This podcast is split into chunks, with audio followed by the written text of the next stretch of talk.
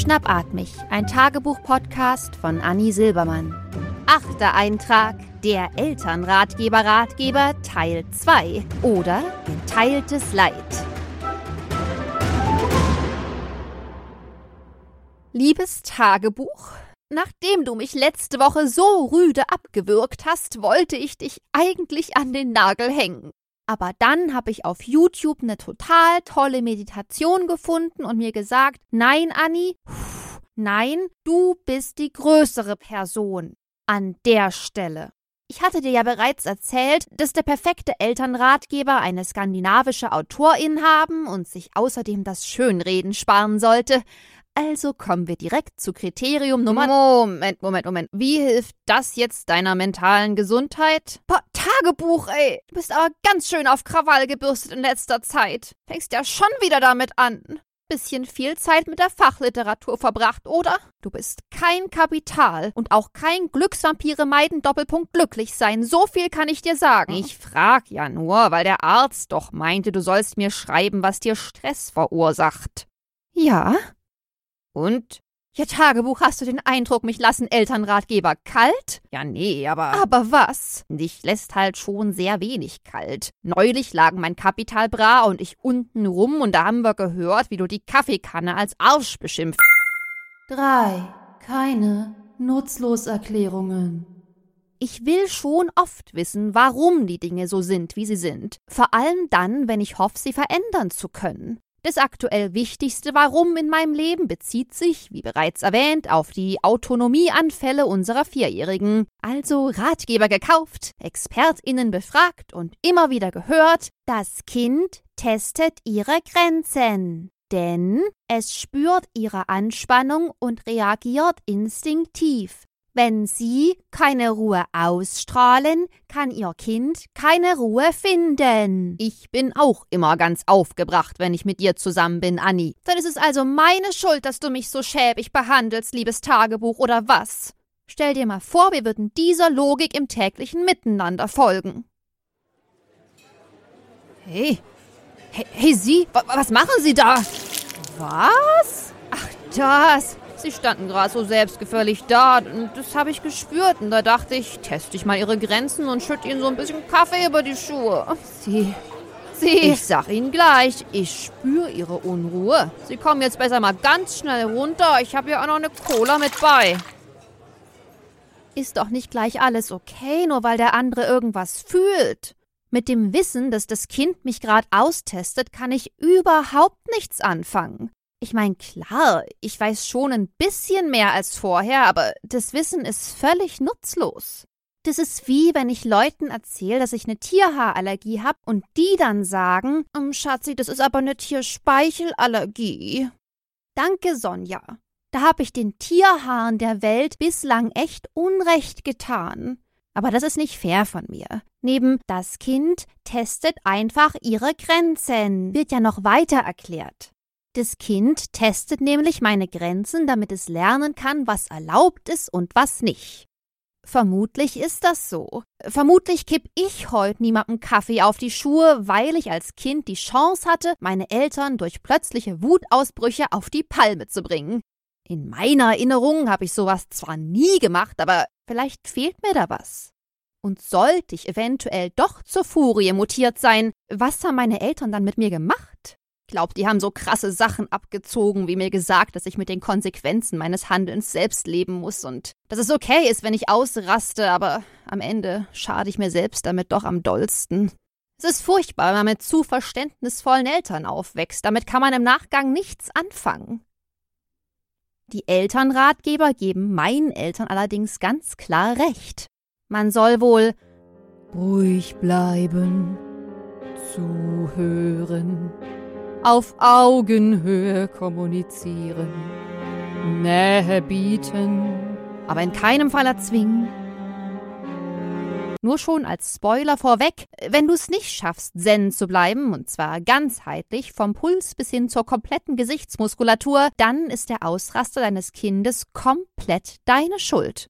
Das Kind wollte ganz in Ruhe austesten, ob's okay ist, die eben auf sein unablässiges Quengeln hin randvoll gemachte Müslischale demonstrativ und begleitet von einem lauten Bäh, schrecklich! vom Tisch zu schieben. Und du? Du konntest dir ein verzweifeltes Nein! einfach nicht verkneifen, oder? Nur weil du gestern Nacht die Küche gewischt hast? Um 23 Uhr? Nachdem endlich alle im Bett waren? Gib's doch zu, du hast dabei eiskalt zu Britneys Workbitch abgehottet. Mit Kopfhörern. Mit Kopfhörern, mit aktiver Geräuschunterdrückung. In der Zeit hätte den Kindern wunder was passieren können. Das war nicht Küche wischen, das war grobe Vernachlässigung. Und du weißt es. Und du weißt auch, der Ratgeber hat gesagt, du sollst auf Augenhöhe kommunizieren, aber die Augenhöhe deines Kindes ist gerade ein sehr gefährlicher Ort wegen all der wild herumwirbelnden Hände und Füße. Also bleibst du doch lieber aufrecht stehen. Für Kommunikation ist das Kind gerade eh nicht so empfänglich. Meins ignoriert mich in Wut, äh, Autonomiesituationen in der Regel komplett und wiederholt einfach immer wieder ein paar Worte ihrer Wahl. Meistens Ich will aber gar nicht! gefolgt von dem, was gerade nicht gewollt wird. Rausgehen, reingehen, spielen, nicht spielen, schlafen, aufstehen. Ich denke, man kann das Muster ganz gut erkennen. Das Kind steckt ganz klar in einer nihilistischen Phase. Hauptsache Nein zu allem, vor allem zu denen, die mehr Macht haben. Als wäre sie dem Roman dieses alten Russen entsprungen. Turgenev. Was? Turgenev heißt der Autor. Also. Ja, dieser Roman über Väter und Söhne jedenfalls. Das war eben noch eine andere Zeit damals. Da waren die Väter die, die sich mit ihrem autonomen Nachwuchs herumgeschlagen haben. Damals. Unterm Kaiser.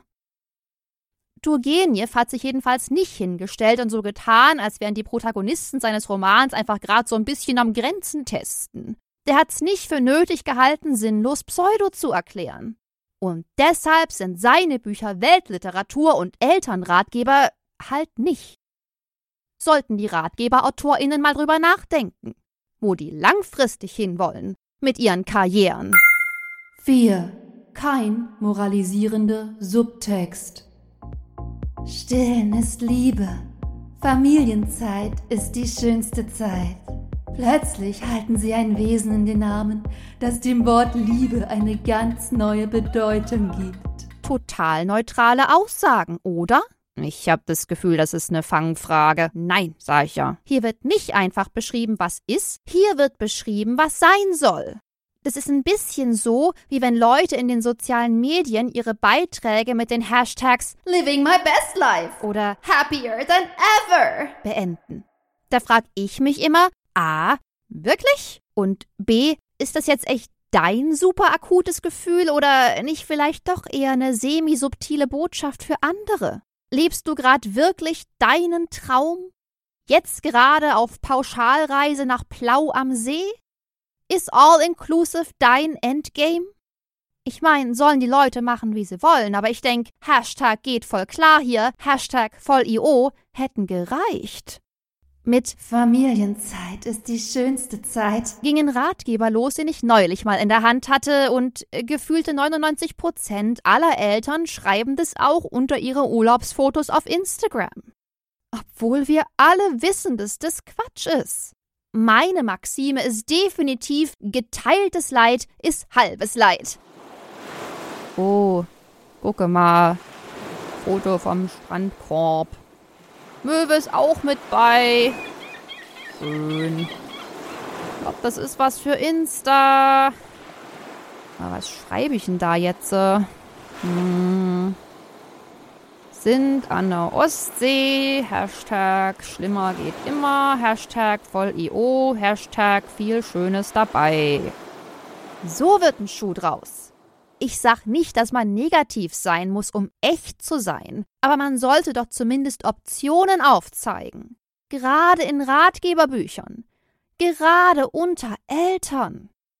Vor allem, wenn man sich an neue Eltern wendet. Zum Beispiel. Das Wochenbett kann kuschelig sein. Es kann aber auch sein, dass Sie Ihr Kind nicht von Anfang an toll finden und das ist okay. Immerhin sehen viele Neugeborene aus wie frisch hydriertes Trockenobst. Ist ja auch klar. Babys werden auf dem Weg nach draußen so stark komprimiert. Was erwartet man da? Und die werden in der Regel ja noch süß. Die brauchen halt nur ein bisschen, um sich an den richtigen Stellen auszubeulen. So wie Winterkleidung im Vakuumsack. Diese Plastesäcke, die die Klamotten auf ein Viertel ihres Volumens zusammenpressen, wenn man die Luft mit dem Staubsauger raussaugt. Kennst du die? Wie oft stand ich schon im Herbst vor meinem Vakuumbeutel und war mir nicht mehr so richtig sicher, was ich da eingesaugt hatte. Pullover oder Dörrfleisch? Sagt einem jedenfalls vorab keiner, dass so richtig frisch geborene Babys selten ein schöner Anblick sind. Aber das ist ja nicht der einzige Grund, warum man sich anfänglich nicht legitim schwer tun kann mit dem großen Mutterglück. Es kann auch sein, dass Sie die ersten Wochen nicht so toll finden, weil Sie untenrum ein wenig in Mitleidenschaft gezogen sind. Da wären wir wieder mit der Schönrederei. Es passiert den Besten von uns. Nochmal.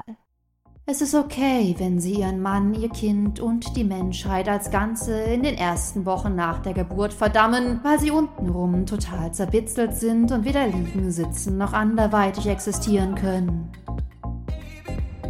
Sowas sollte in Ratgebern stehen. Ohne Moral und Subtext. Mit einer Liste an Sachen, die man wirklich braucht, um Frau der Lage zu werden. Denn lass dir sagen, es macht keinen Spaß, das Internet panisch nach Po-Duschen zu durchforsten, wenn der Bedarf schon akut ist. Besser man hat vorab gesagt bekommen, dass Geburt ab und an zu totaler Zerstörung führt. Wenn man Glück hat, hat man am Ende halt sinnlos eine Po-Dusche gekauft. Na und? Kann man doch mal da haben. Als spontanes Mitbringsel oder so. Eigentlich kann es doch nicht so schwer sein, die paar Kriterien zu erfüllen. Puh. Ich werde nochmal das Internet durchforsten. Bestimmt findet sich irgendein Bestseller aus Skandinavien, der mir in wenigen ungeschönten Worten sagt, was ich mit meinem autonomen Kleinkind anstellen kann. Oder ich warte halt ab. Die meisten Sachen verwachsen sich ja auch von alleine. Und falls sich das mit dem ständigen um die Freiheit kämpfen doch nicht verwächst, ja, mein Gott, dann geht sie halt zur FDP. Ich werde sie immer lieben. Mach's gut, liebes Tagebuch. Bis nächste Woche.